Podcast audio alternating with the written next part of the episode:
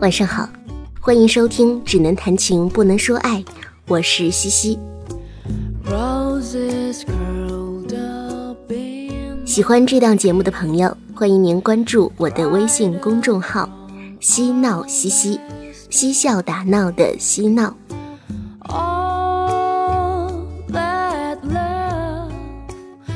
那么今天节目要分享的这篇文章名字叫做。别说你从来没被爱过。作者是张小涵。接下来一起听这篇文章吧。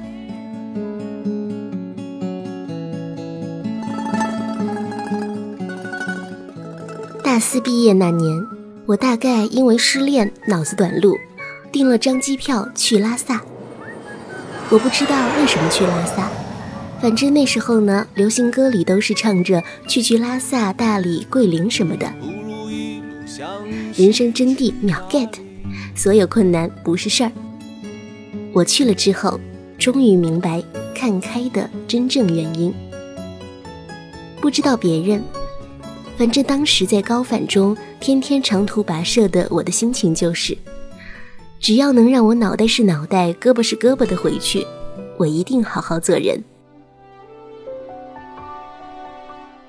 后来朋友继续各种征途找人生真谛，我死也不去了。我说我找不到人生真谛了，但我至少认清了自己，就是一吃不了苦的作逼。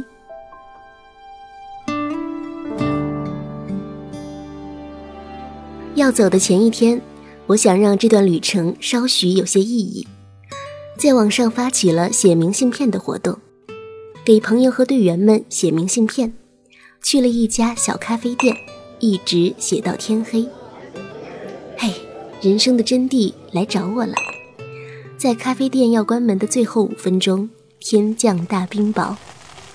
为什么说大冰雹呢？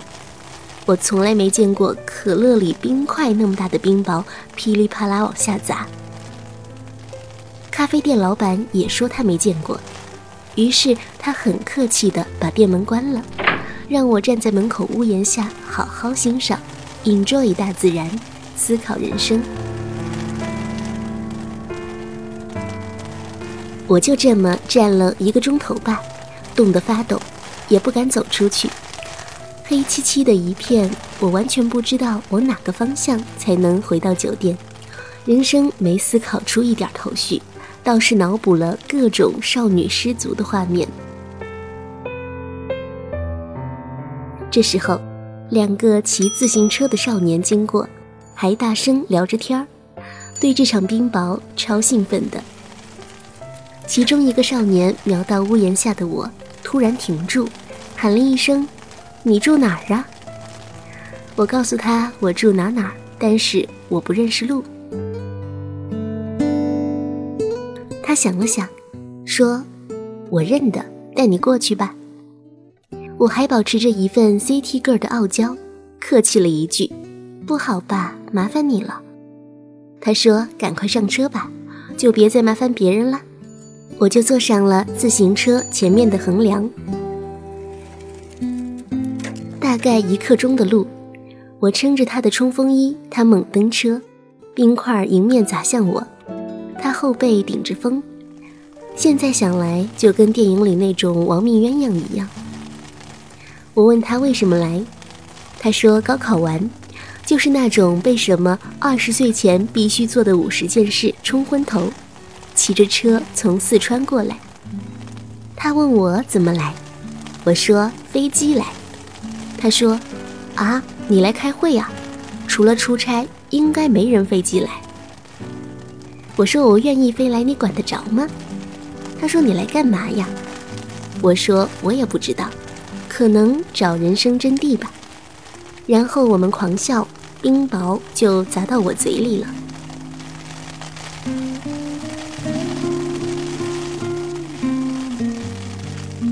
到了酒店门口，他把我放下，我为了报答恩人，说你等一下哦。当然，我们既没有留电话，也没问对方姓名。我火速不知从哪找了个盆，让他顶着。说年纪轻轻的别砸坏脑袋。我们又开始狂笑。他问我：“现在人生真谛找到了吗？”我耸耸肩：“真谛不重要了，凑合着活吧。”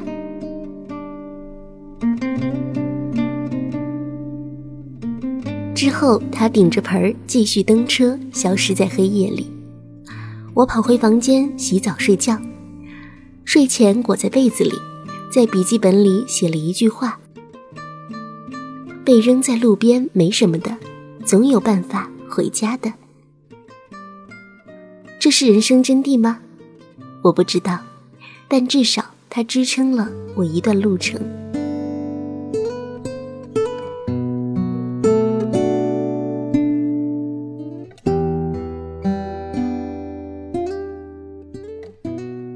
关于被扔在路边，还有一次，我年轻气盛，不知死活，从车上跑下来。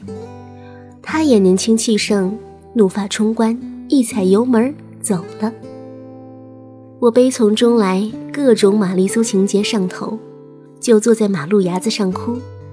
在一排亮着粉红灯的洗头房前，女孩们湿着头发，穿着裹胸的衣服，轮着出来看，到底是谁。哭得那么伤心，是被客人欺负的傻叉吗？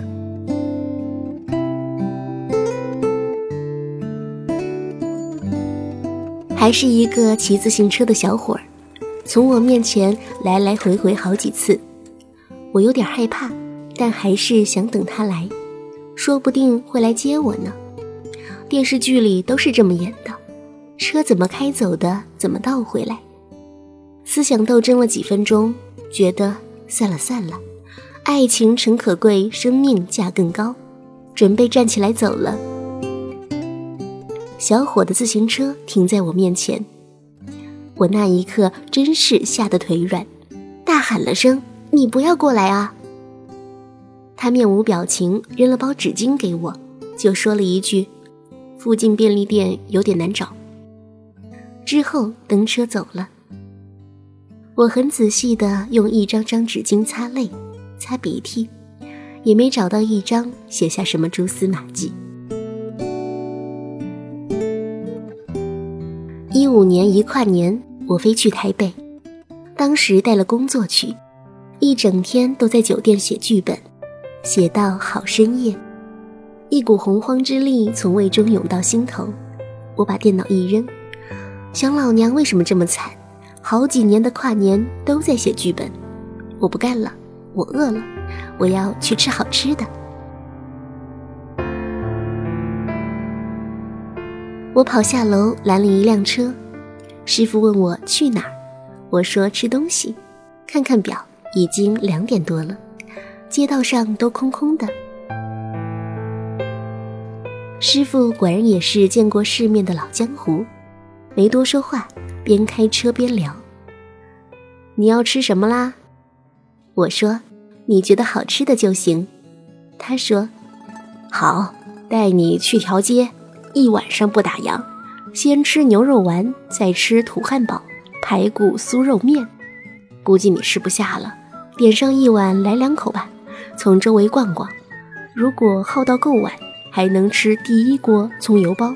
五点钟就有人来排队了。我当时真想给他一个拥抱。出租车师傅就是每个城市里的夜里服假面呀。师傅找零食，他说：“哎，我以前就在这里开牛肉丸店的，生意不好才去开了的士。你帮我吃吃看，是不是隔壁家还那么好吃，值得打败我？下次再拦到我的车，告诉我。”我心里觉得。这个师傅太浪漫了，刚想说，不如你一起吃吃看呢。他把零钱塞给我，笑了一声，说道：“开玩笑啦，怎么可能再拦到？”之后车子绝尘而去。我收回前面的那句话，他们不是夜里服假面，他们是深夜王家卫。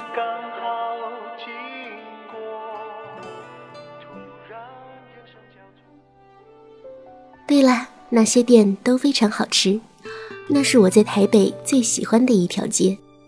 但是很抱歉，我忘了师傅的模样，也忘了那条街的名字。如果我再拦到他的车，说不定一切记忆都会回来。那时，我再告诉你们。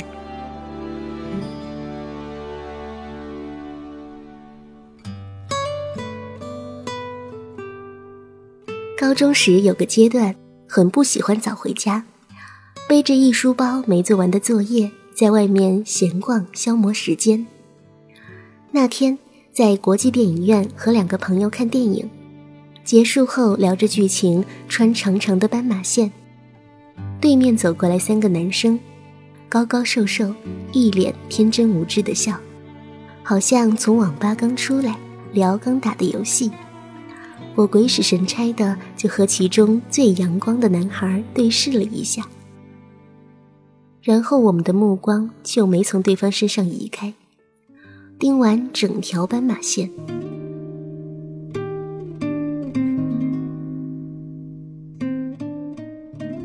我不是那种相信一见钟情的傻白甜，但我是那种你看什么看，再看一眼我就削死你的大哥。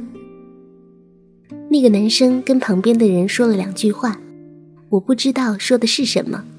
反正我收回狠狠的目光后，和女孩们说：“那个男生好可爱，像会游泳的小狗。”再过了一个礼拜，朋友的聚会，我们竟然在桌上又遇到了对方，各自拍案而起，一言不合就谈了个恋爱。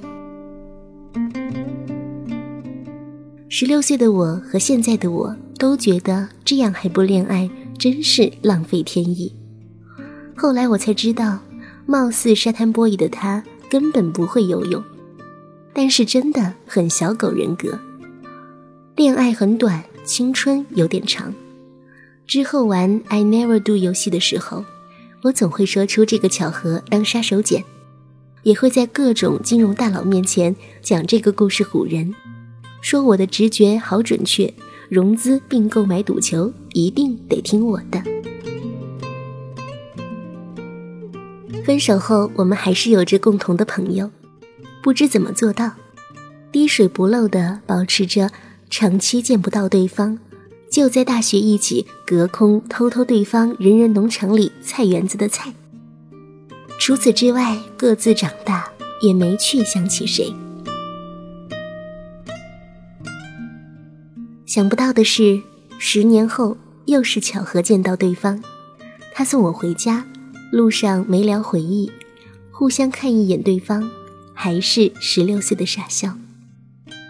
他成家立业，学会游泳，而我呢，谈了些恋爱，赚了些钱，再也不会有不想回家的下午，跑去看文艺片。告别时，他背了一遍我的电话号码，我才想起来。青春期里，他给我做的那些数学作业，我也跟他说：“你看，我当时给你写的作文也真不是抄的。”很感谢天意又赐我十分钟，相信我这些年凭直觉前行，活的也都真切。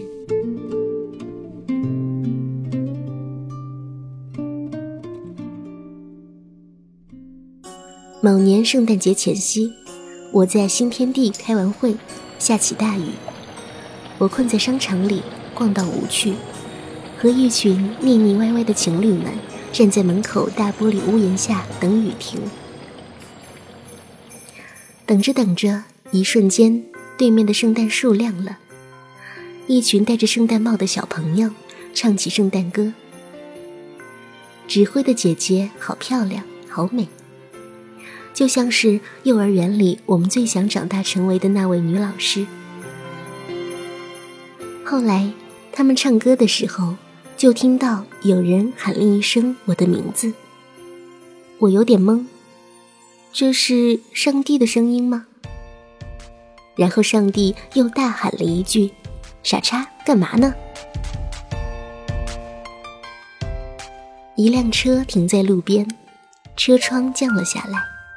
朋友使劲对我挥手，我赶快跑过去，我俩都快激动哭了。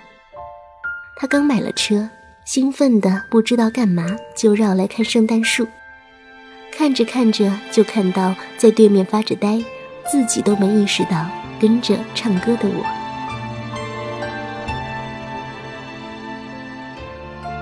这件事情打败了之前那件事，成了我俩共同忽悠朋友，让大家相信我们直觉的新杀手锏。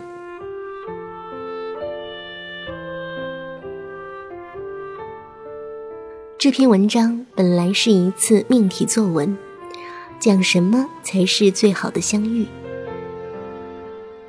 我做人浅薄，不擅长评选最佳，最怕思考人生。我想了很久，什么才是最好的相遇？到底是相遇后再也遇不见，各自淹没在人生海海，还是相遇后知道这是一次久别重逢？念念不忘，必有回响。找个机会把故事讲完。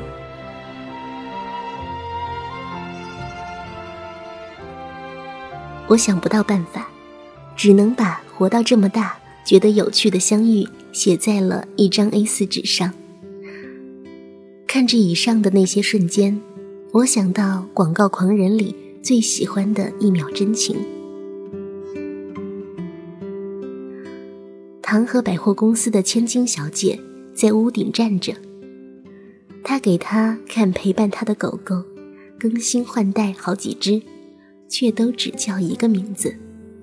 说完之后，回头有点自怨自怜的看了一眼唐，接着唐亲吻他，说了一句：“别说你从来没被爱过。”这句话太酷了。可能这才是我所有存在脑海里最好的相遇。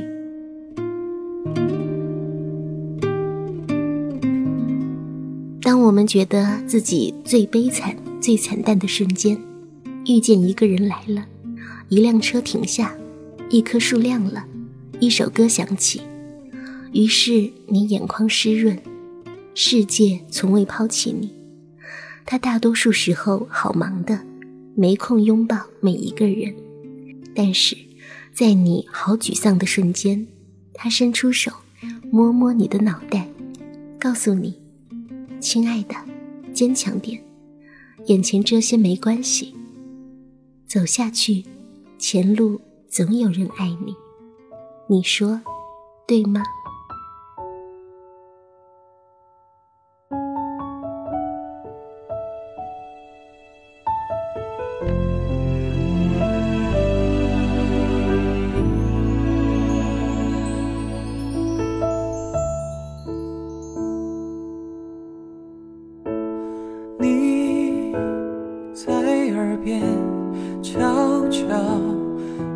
一句话，永远不忘，平常收藏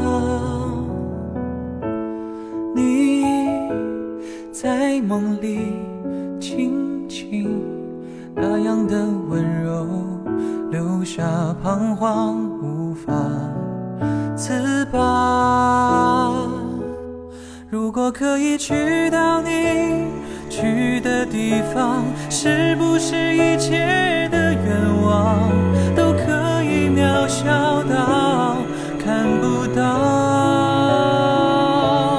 如果可以看到你看过的季节，是不是所有的梦想都可以跟随节气而变